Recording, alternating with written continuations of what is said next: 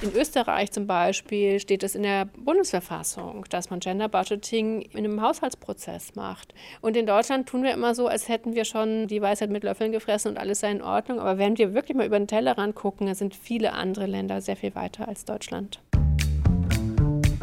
50-50. 50-50. 50-50. 50-50. Der Podcast des Landesfrauenrates Niedersachsen. Politikwissenschaftlerin Regina Frei vom Gender Institut für Gleichstellungsforschung bringt es auf den Punkt.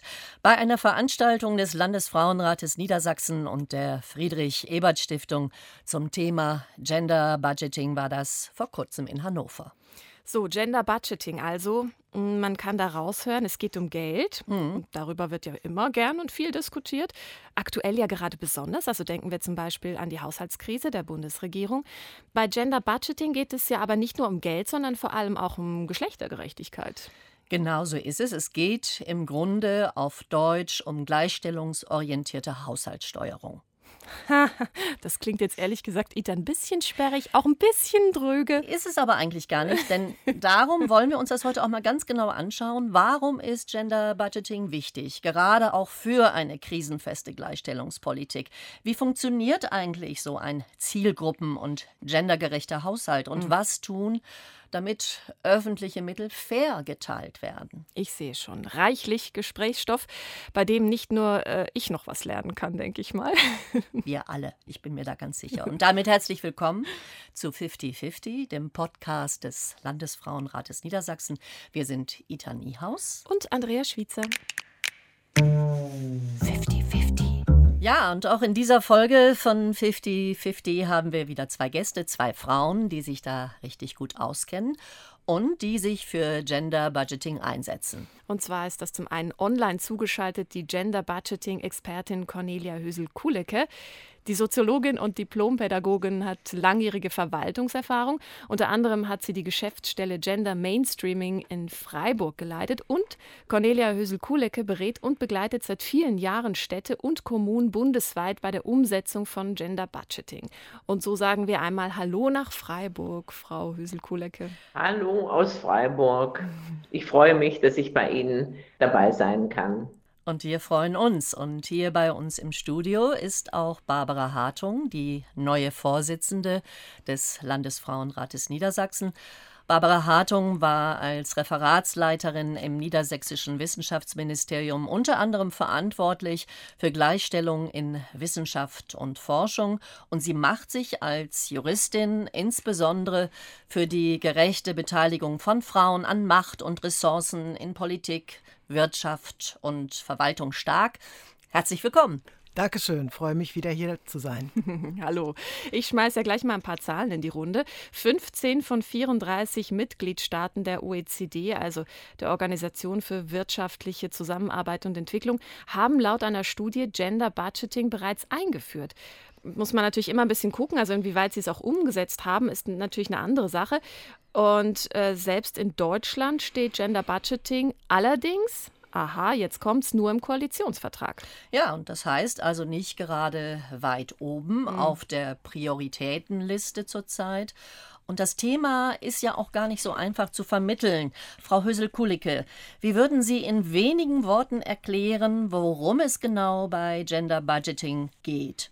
Bei Gender Budgeting geht es darum, herauszubekommen, wie viele Männer, Frauen unterschiedlichen Alters, Herkunft, welche Leistungen, die der Staat zur Verfügung stellt, in Anspruch nehmen und ob damit ihre Bedarfe und Bedürfnisse gedeckt werden. Ziel sollte sein bei Gender Budgeting, dass die Haushaltsgelder so verwendet werden, dass damit mehr Geschlechtergerechtigkeit möglich wird. Heißt das jetzt, dass äh, bei einer geschlechtergerechten Haushaltssteuerung nur noch 50-50 gilt, ob jetzt auf kommunaler Ebene, Landes- oder Bundesebene?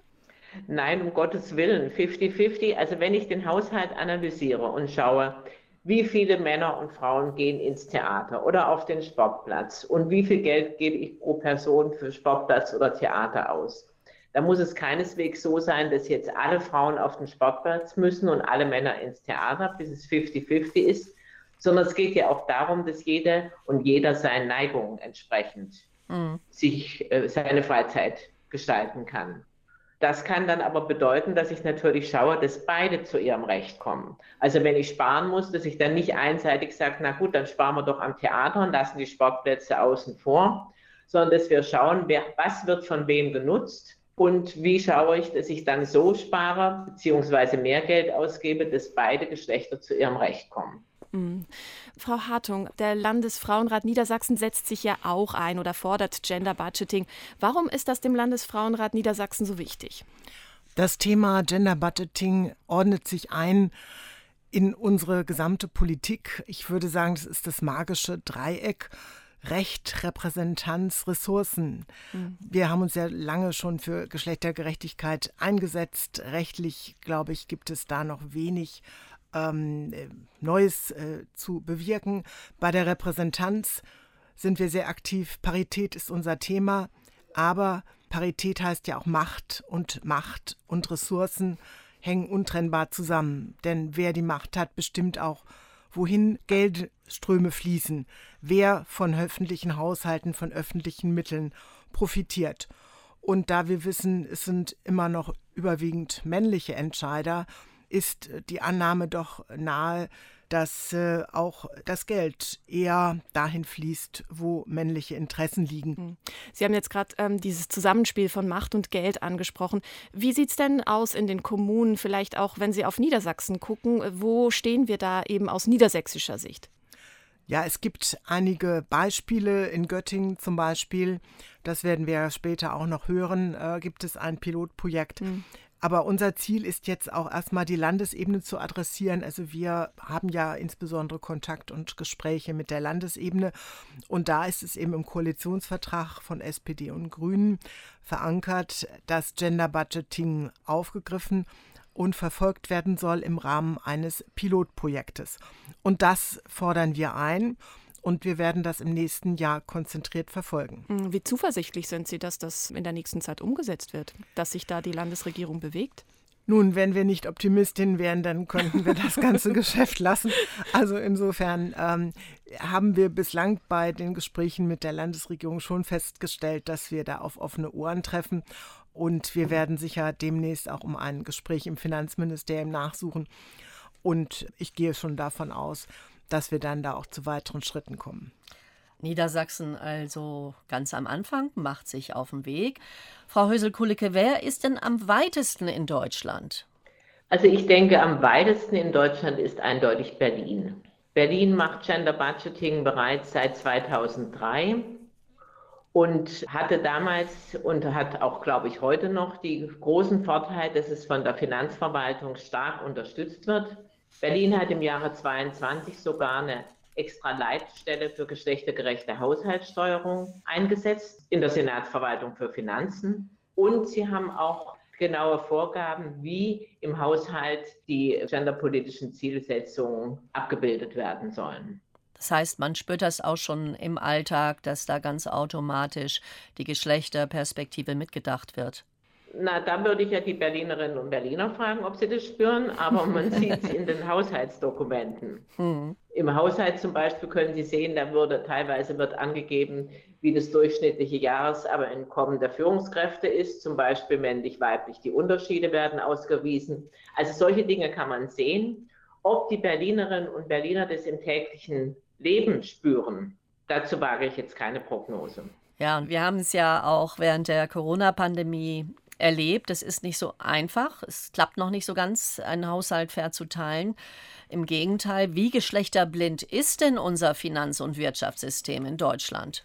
Ich glaube, es ist ziemlich geschlechterblind, unser Finanz- und Wirtschaftssystem. Das hat man ja jetzt auch wieder an den ganzen Hilfen und Geldern, die ausgeschüttet worden sind, gesehen. Weil in dem Moment, in dem ich Gelder mit der Gießkanne verteile, in dem Moment bin ich automatisch auch geschlechterblind. Weil ich müsste ja wirklich genau fragen, welche Bedürfnisse und äh, Bedarfe bestehen. Bei den Mitteln, die damals bei der Finanzkrise ausgeschüttet wurden, die kamen mehr den männlichen Berufen zugute. Ging ja viel an die Autoindustrie, wo hauptsächlich Männer arbeiten. Und ich meine, jetzt bei Corona, da waren natürlich mehr Frauenarbeitsplätze betroffen, mhm. sei es in der Krankenpflege oder im Einzelhandel. Dass jetzt hier ausgesprochen viele Mittel noch extra verteilt wurden, erinnere ich nicht.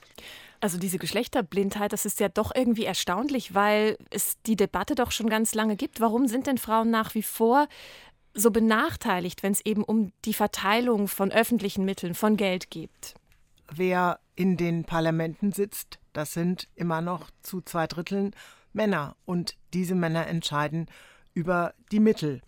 Ich will Niedersachsen jetzt nicht ganz äh, schwarz malen. Es gibt schon seit Jahren dort auch immer die Berichte im Landtag über sogenannte frauenrelevante Maßnahmen, das heißt Maßnahmen, die spezifisch auf Frauen gerichtet sind. Aber Gender Budgeting meint eben eine tiefergehende Analyse. Frau Höse-Kulicke sprach eben auch schon an Corona-Maßnahmen und vor allen Dingen, wenn man dann guckt, wie viel Budget entfiel auf Maßnahmen, die gerade auf Männer gerichtet waren, dann sind das zwei Drittel des Budgets und das sind eben erhebliche Unterschiede. Frau Hösel-Kulicke, wo sehen Sie die größten Baustellen bei der Umsetzung? Ich denke, es ist ein strukturelles Problem. Sie müssen natürlich, wenn Sie Gender Budgeting systematisch umsetzen wollen, müssen Sie praktisch den ganzen Haushalt durchforsten. Die Produkte, die sich an Menschen richten, die müssen Sie eigentlich alle anschauen. Und da müssen Sie schauen, wer ist die Zielgruppe, wer nutzt das Produkt, also wie viele Frauen, wie viele Männer. Dann muss man gucken, welche weiteren Merkmale sind wichtig. Also wenn ich zum Beispiel alleinerziehende Mütter äh, unterstützen möchte, dann muss ich diese Kategorie auch mit reinnehmen.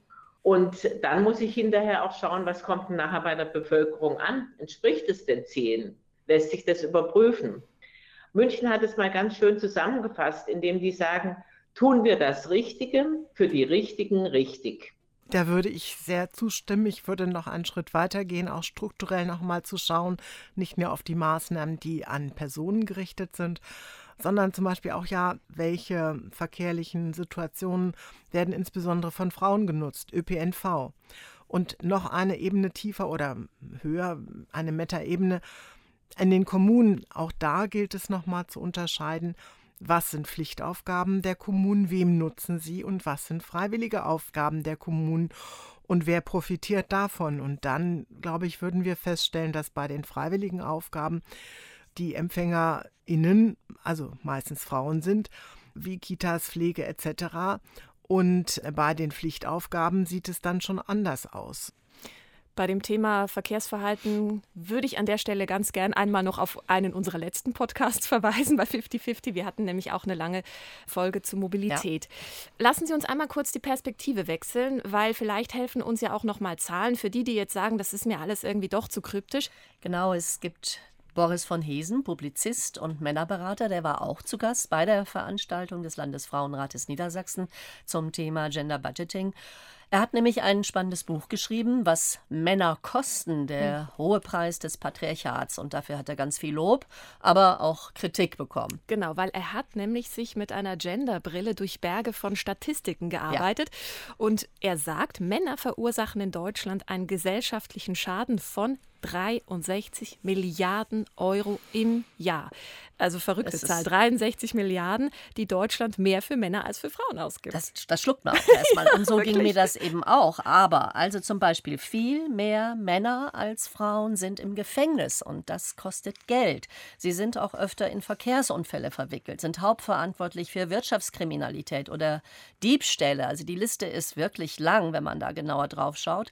Und Boris von Hesen will anhand der Zahlen zeigen, wie schädlich dieses, wie er sagt, ungesunde männliche Verhalten ist. Alle leiden darunter und alle profitieren davon, wenn wir was dagegen unternehmen. Und deshalb, weil es niemanden kümmert, habe ich die Sprache des Patriarchats gewählt. Geld, damit Aufmerksamkeit erzeugt wird, damit Menschen in Machtpositionen sensibilisiert werden und damit eine Debatte in Gang kommt. Also es ist sozusagen ein Trick. Ja, und diese Debatte ist auch in Gang gekommen in den Medien mit Politikern, vor allem aber mit Männern in zahlreichen Veranstaltungen. Er ist nach wie vor unterwegs und die Männer reagieren ganz unterschiedlich. Sie sagen zum Beispiel: Ja, Männer zahlen doch auch so viele Steuern. Ja.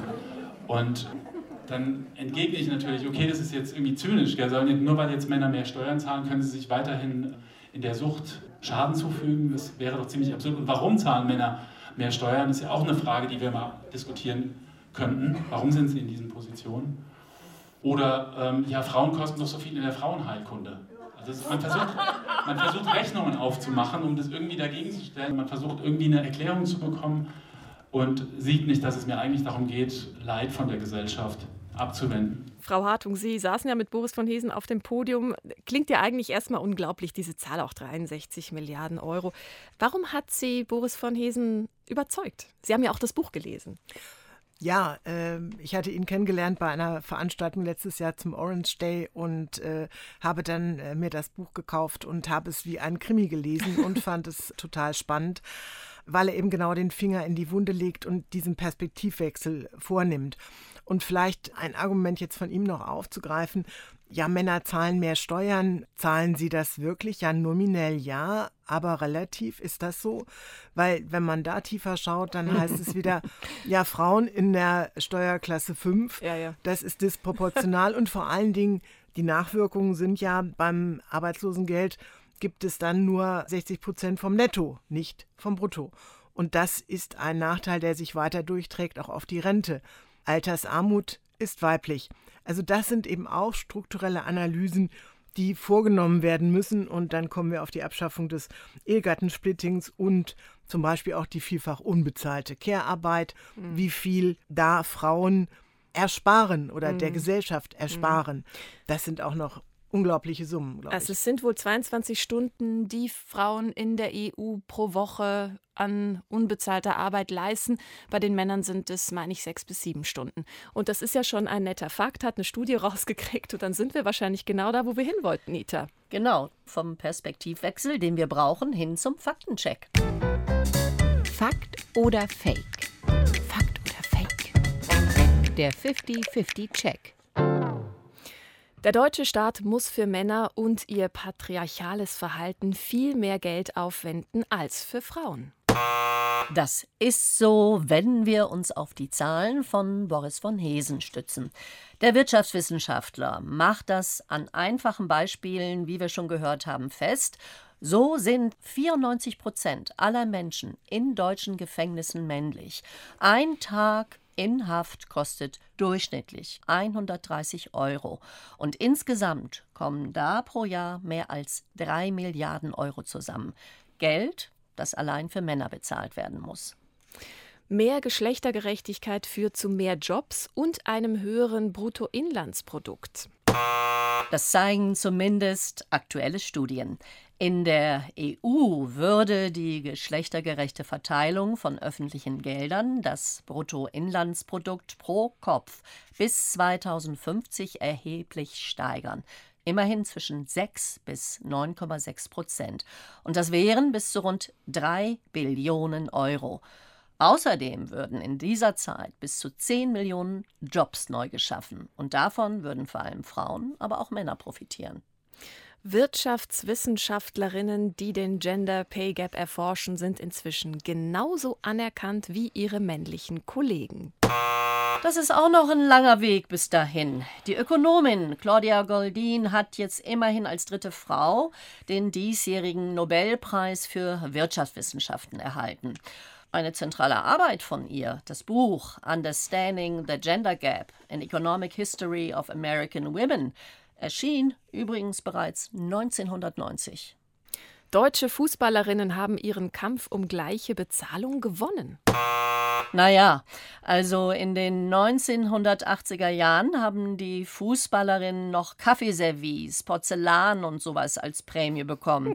Diese Zeiten sind zum Glück vorbei, trotzdem hinken wir in Deutschland noch hinterher. Der neue Tarifvertrag der amerikanischen Fußballerinnen etwa garantiert allen Spielerinnen die gleiche Bezahlung, einschließlich Bonnie. Und in Europa haben unter anderem die Fußballverbände von Spanien, der Schweiz und den Niederlanden Equal Pay angekündigt. Fakt oder Fake? Fakt oder Fake? Also, wo fließt das Geld hin?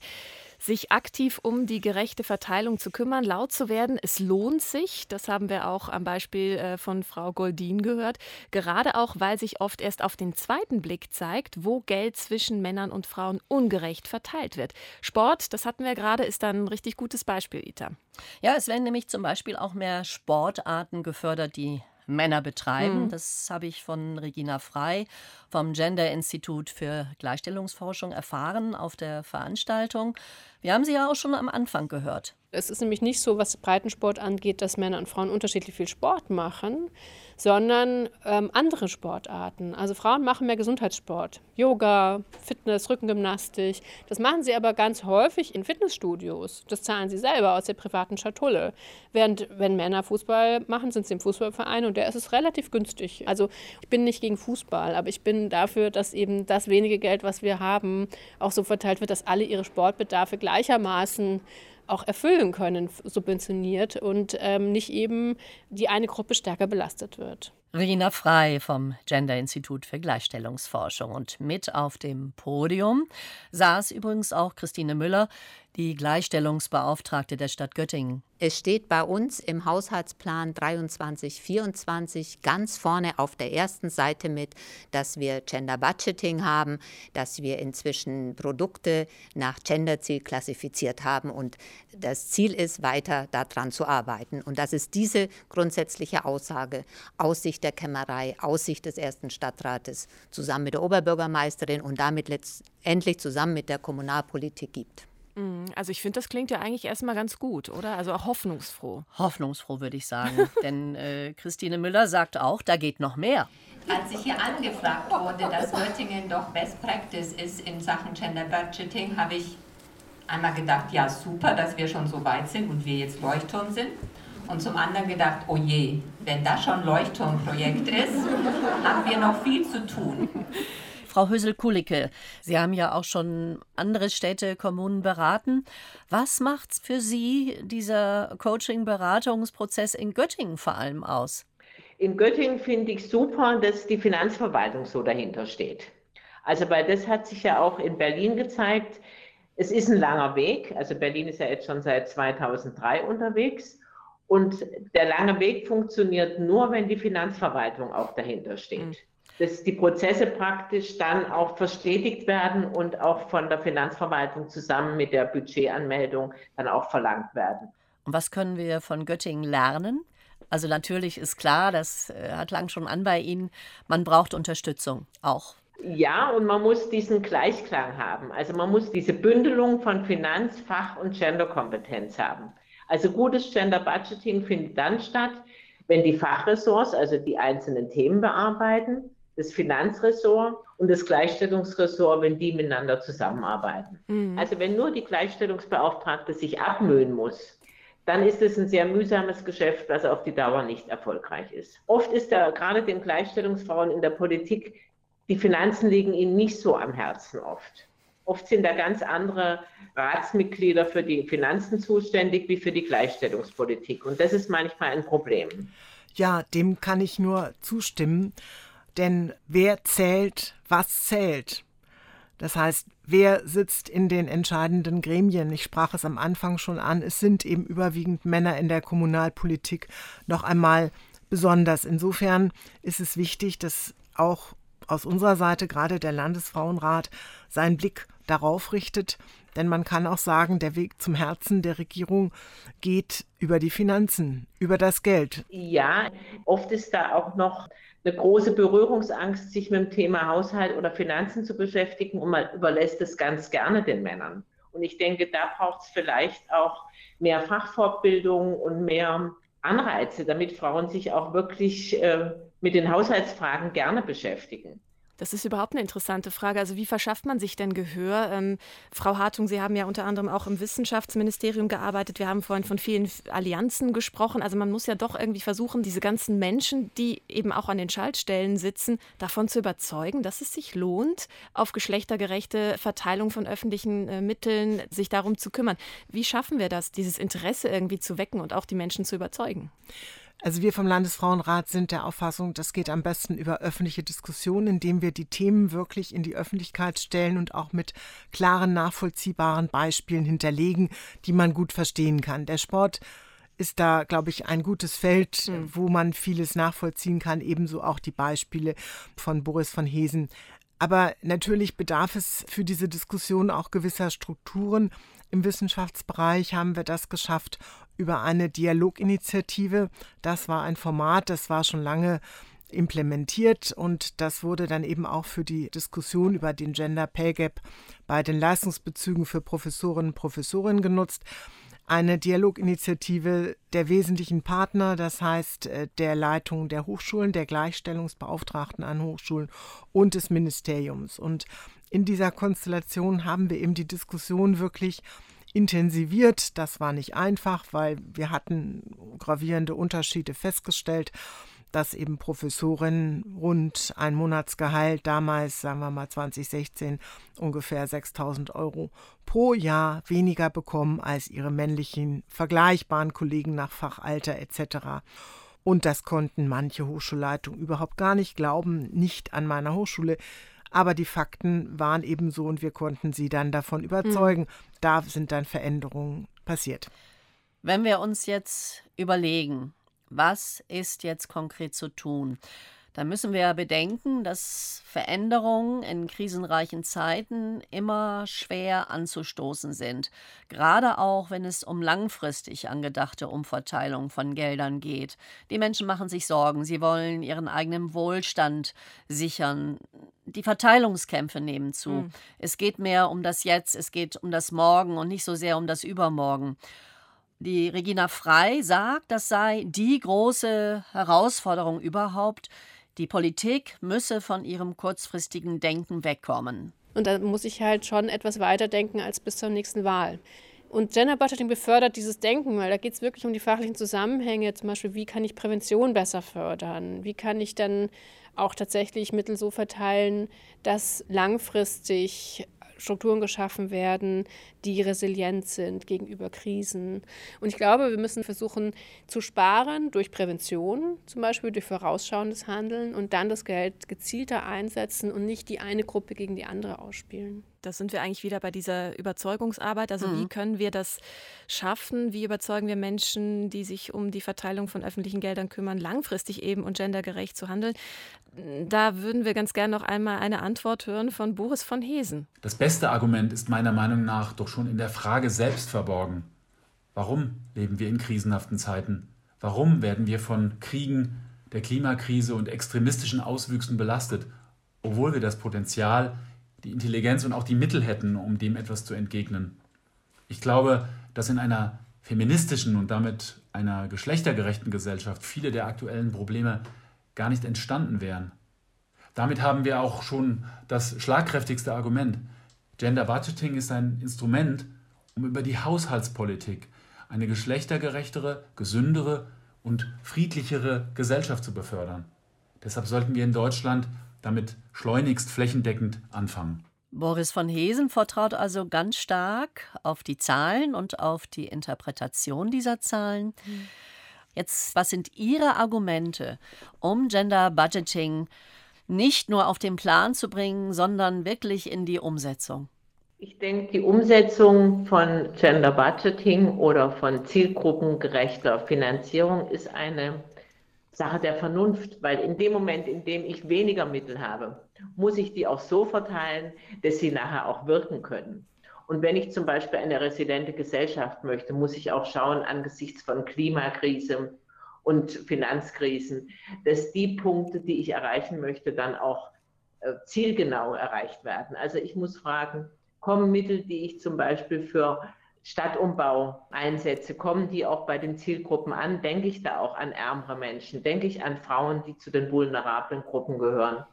Also in dem Moment, in dem ich geschlechterblind Mittel ausgieße über die Bevölkerung, verpasse ich ganz viel an Chancen, auch gute Wirkungen zu erzielen. Also es ist eine Sache von Effizienz auch, Gender Budgeting umzusetzen. Ich bin sehr viel effizienter und kann mehr mit weniger Mittel erreichen, wenn ich diese Zielgruppen gerecht einsetze. Weil es sind ja, wenn ich mir die Menschen angucke, es sind ja nicht alle gleich. Wir haben ja nicht einen Normmenschen. Also jemand, der Care-Arbeit hat, braucht einfach andere Unterstützung wie jemand, der sich um niemanden sorgen muss.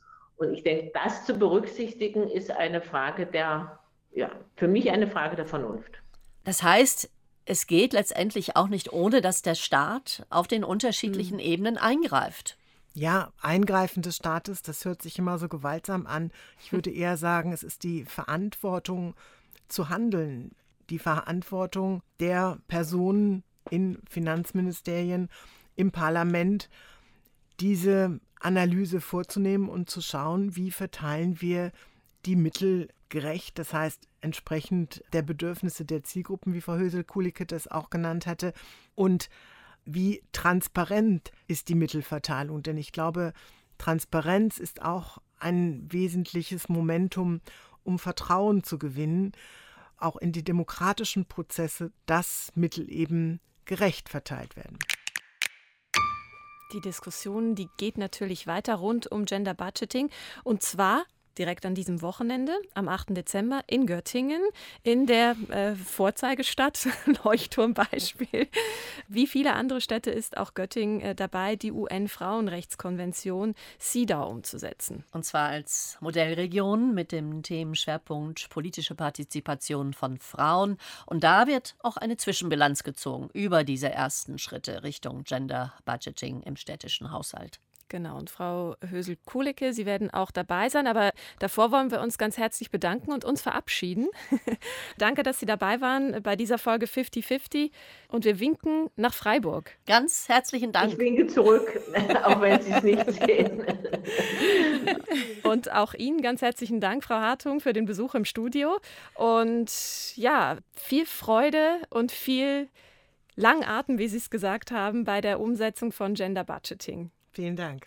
Ja, weil natürlich auch der Landesfrauenrat Niedersachsen Gender Budgeting als Schwerpunktthema weiterhin auf dem Plan hat. Welche Missstände sonst auch noch angegangen werden sollen, eben vom Landesfrauenrat, davon hören wir in der nächsten Folge von 50-50. Da besuchen wir nämlich den neuen Vorstand und schauen gemeinsam auf die To-Do-Liste für die kommenden vier Jahre. Und Infos zu den Arbeitsschwerpunkten, zu aktuellen Terminen und zum Podcast gibt es auch auf der Internetseite des Landesfrauenrates. Dort kann sich natürlich auch jede und jeder zum Newsletter anmelden. Mein Name ist Ita Niehaus. Und ich bin Andrea Schwitzer. Tschüss und bis zum nächsten Mal. 50-50. Der Podcast des Landesfrauenrates Niedersachsen.